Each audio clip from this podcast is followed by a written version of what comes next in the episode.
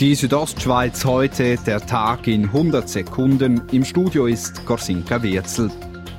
Fast jedes zehnte Rind kann in der Schweiz nicht geschlachtet und verwertet werden, vor allem wegen Krankheiten. Das berichtet die Sonntagszeitung.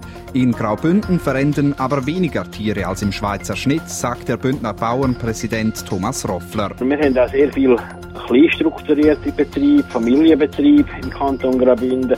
Wir haben ein dichtes Netz. Die Bob- und Skeleton-WM 2023 findet in St. Moritz und Celerina statt. Das hat der internationale Bob- und Skeleton-Verband heute in Prag entschieden. Geschäftsführer Damian Cianola freut sich auf ein Bobfest. Und ähm, ja, dass es regional und, und lokal äh, Haufen Zuschauer gibt, die an dem Anlass teilnehmen zum Mountainbike. Der Bündner Nino Schurter holt sich seinen ersten Saisonsieg.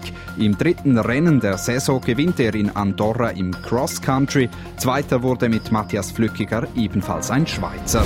Die Calanda Broncos stehen im Finale der Schweizer Meisterschaft im American Football. Nun ist klar, auf wen sie nächsten Samstag im Swiss Bowl an der Churer Ringstraße treffen. Es sind die Geneva Seahawks. Die Genfer schlugen heute im zweiten Halbfinale die Bern Grizzlies mit 24 zu 7.